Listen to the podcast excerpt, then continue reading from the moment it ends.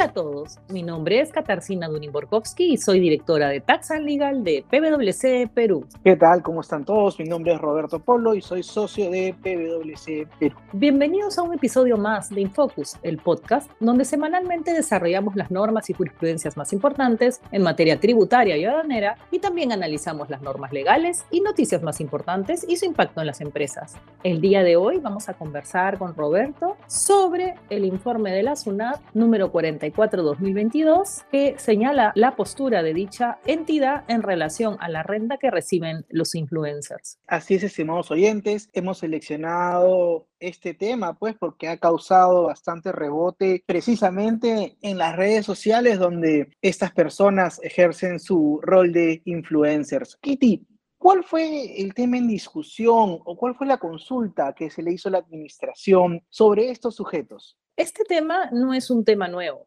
Existen ya resoluciones del Tribunal Fiscal en los cuales se pronuncian en relación a cuál es el tipo de renta que reciben estas personas. En buena cuenta se discutía en este informe si las rentas que generaban eran rentas empresariales o eran rentas producto del trabajo, es decir, rentas de cuarta categoría o rentas de tercera categoría. Y eso, Kitty, naturalmente implica una mayor o menor carga impositiva de estas personas, porque sabemos que los individuos que generan rentas de cuarta tienen una escala impositiva que va desde el 8% hasta el 30%, con un tramo inafecto de 7 UITs y la posibilidad de pedir al fisco tres UITs adicionales, mientras que si te califican como un contribuyente de tercera, ahí te vas de frente a la tasa corporativa que es de 29.5, aunque tributas sobre la utilidad neta. ¿Y cuáles son los fundamentos? ¿Qué cosa nos ha dicho la SUNAT en este informe que hemos seleccionado? En relación a la primera parte de, tu pregunta, en efecto, las rentas de cuarta categoría son más simples de declarar, por decirlo de alguna manera, porque no estás obligado a llevar libros contables, etcétera, y las tasas son tasas escalonadas y tienes un tramo inafecto y, bueno, una deducción del 20%, pero finalmente el monto sobre el que tributas podría ser más alto que la renta de tercera categoría también, ¿no? Las rentas de tercera categoría son rentas empresariales y si estás en el régimen general, tributas sobre la renta neta, es decir, ingresos ingresos menos gastos, lo que no ocurre en la renta de cuarta categoría. Habrá que analizar en cada caso en concreto qué cosa es lo más eficiente desde el punto de vista económico, ¿no? Porque también se tiene la idea de que, ah, la renta de cuarta categoría tributa menos, pero eso no necesariamente es cierto, ¿no? Porque la renta de tercera podrías tributar menos en el sentido de que tributas sobre la diferencia entre ingresos y gastos. Eso es el primer tema a tener en consideración, es decir, eh, no podemos decir como una afirmación absoluta que los los generadores de renta de cuarta categoría tributan en menos que las rentas de tercera categoría. Ese es un primer punto. ¿Qué cosa concluyó el informe? En buena cuenta que lo que reciben los influencers, al ser una combinación de capital y trabajo, califican como rentas empresariales, como rentas de tercera categoría, que si sea, eh, el, el influencer se coloca en el régimen general, tributará 29.5 sobre la utilidad que obtenga, es decir, ingresos menos gastos y bueno, adicional estarán grabados con el IGB. Kitty, para, para soportar la administración esa conclusión, toma algunos conceptos o algunas cuestiones prácticas de la labor que desarrollan estos denominados influencers, como utilizar plataformas, aplicativos, incluso crear contenido digital para cobrar por, por la publicidad que generan a través de estos medios. Y en esa línea es que encuentra lo que nuestro sistema tributario considera como rentas de tercera, es decir, aquellas que surgen por la combinación de capital y trabajo. Sobre esta tesis que plantea la SUNAT, ¿qué opinión tienes tú? Desde mi punto de vista, lo que reciben los influencers en la mayoría de los casos es renta de tercera categoría, es renta empresarial, ¿no? Yo sé que puedo ser no popular con esta afirmación, pero creo que en la mayoría de los casos ellos combinan capital y trabajo. Evidentemente hay también algunos influencers que podrían estar desarrollando su profesión, probablemente influencers que tal vez no tengan la cantidad de seguidores que tienen aquellos que sí arman toda una estructura y, y no es que por la cantidad de seguidores estoy eh, y quiero que quede claro, no es que, no es que por la cantidad de seguidores es renta de tercera o de cuarta, sino es cómo desarrollan su labor, ¿no? Si uno ve ciertos artistas o ciertos influencers, pues tienen todo un elenco detrás suyo trabajando para ellos con la finalidad de conseguir más seguidores, ¿no? Y no solamente se refieren a aquellos que promocionan, en el informe no solamente se refieren a aquellos que promocionan bienes o servicios a través de sus canales, historias o contenido audiovisual, sino el informe de la SUNAT también se refiere a aquellos que monetarizan el canal o plataforma digital donde interactúan sus, con sus seguidores, ¿no? Y también, por ejemplo, cuando uno hay una red en la cual tú tienes un acceso de manera anticipada a ciertos contenidos o foros especializados en la cita redes de los influencers, ¿no? ¿Qué opino? Yo estoy de acuerdo con el informe. Sé que pueden haber algunos casos muy especiales en los que los influencers no reciban rentas de tercera categoría y más reciban cuarta categoría, pero creo que son los menos. Esa es mi opinión, ¿no?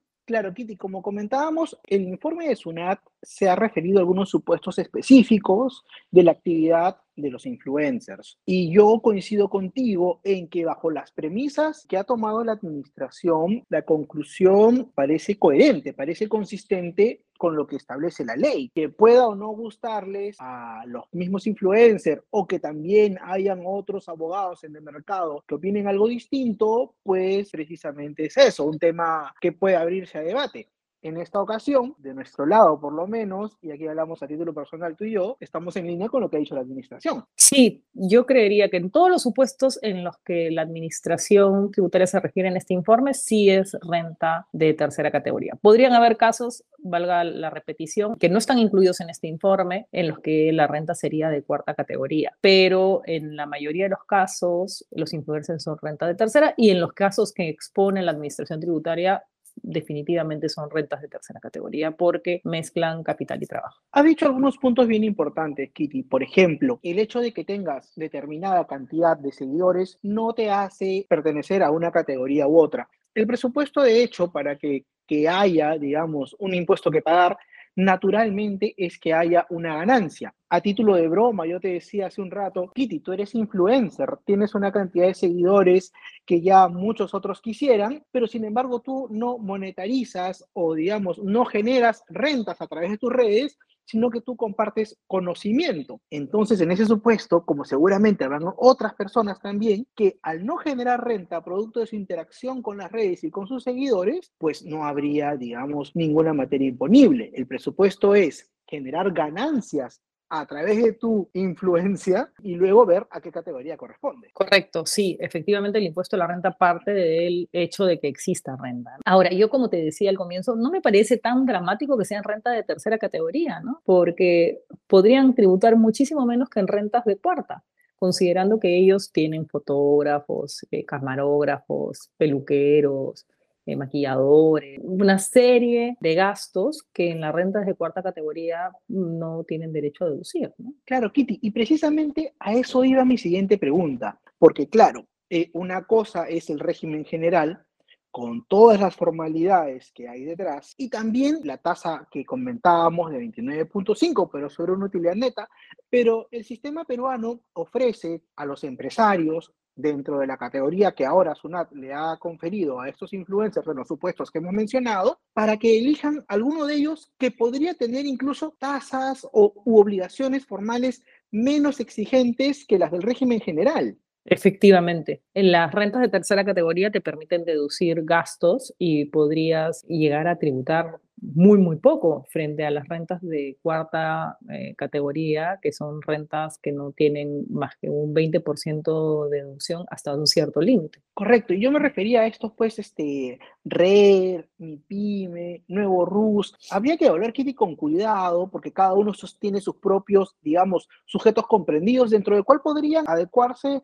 estas personas e incluso en un escenario le podría salir hasta más beneficioso. Exacto, por ejemplo, podrían acogerse al régimen RER, que es un régimen que tiene tasas bastante más bajas que el régimen general y es bastante beneficioso. Ahora, yo he escuchado críticas, ¿no? Que este informe va a generar supuestos de, evasión o ilusión o que estas personas que estaban dispuestas a tributar no lo van a hacer. Yo creo que el ordenamiento tributario es claro, ¿no? Si la renta combina capital y trabajo, estamos hablando de rentas empresariales.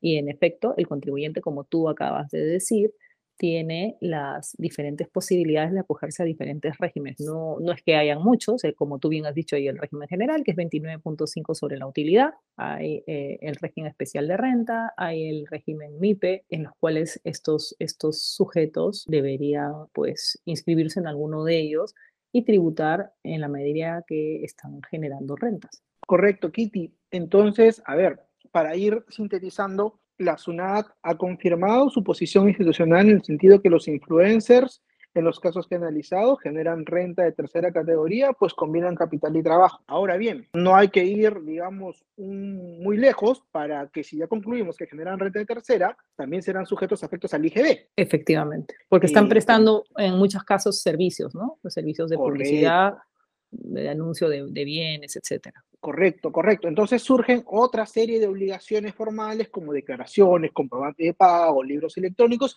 y en ese contexto, como tú mencionas, ya corresponderá a un análisis que tenga que hacer cada uno de estos influencers respecto a qué régimen de los que ofrece nuestro ordenamiento para los empresarios es el que le acomoda conforme a su proyección de ingresos, conforme a la cantidad de personas, como tú dices, que trabajan para ellos. Entonces, tiene que haber ahora un análisis tributario, digamos un tax planning personal e empresarial para estos influencers. Correcto, ellos deberían buscar asesoría tributaria y, bueno, tributar como todos tributamos. Es decir, si están recibiendo rentas, pues deberían acercarse a su contador o abogado de confianza para que les explique cuáles son las posibilidades o también a la misma administración tributaria, ¿no? La administración tributaria tiene un servicio de orientación y que les, expliquen cuáles son sus alternativas para que cumplan pues con su obligación de tributar. Correcto, Kitty, correcto. Bueno, tema muy interesante, muy de moda. Solo precisar, Roberto, como conversábamos al inicio, que esto no es un pronunciamiento nuevo, ¿no? Si bien es cierto, ha tenido mucho rebote en las, en las redes,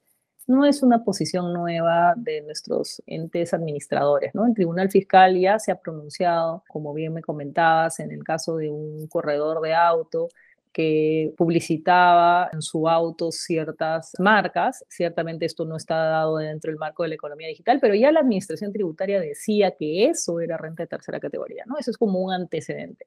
Y sin perjuicio de eso, por ejemplo, también hay alguna resolución del Tribunal Fiscal en el cual se discute si el alquilar, entre comillas, tu página web que tiene una cantidad de seguidores para poner anuncios es renta de primera o renta de tercera. Y en, ese, en esa resolución del Tribunal Fiscal, que es el del año 2017, el Tribunal Fiscal ya ha dicho que esa renta era de tercera categoría. Entonces, este informe, si bien es cierto, nuevamente repito, ha tenido mucha repercusión en las redes, no dice nada nuevo de lo que ya se venía sosteniendo en los medios tributarios.